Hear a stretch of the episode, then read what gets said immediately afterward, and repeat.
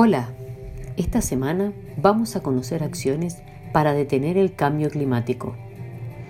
Apagar las estufas en los ambientes que no se estén utilizando, apagar las luces en desuso, mantener limpios focos y lámparas, utilizar el lavarropas con la carga llena, descongelar los alimentos dentro de la heladera, no dejar la hornalla encendida innecesariamente, en verano bajar el calefón al mínimo, Usar un termo para mantener el agua caliente.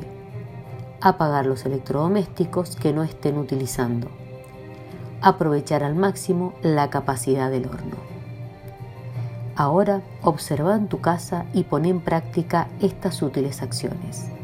Gracias por escucharme. Hasta el próximo encuentro.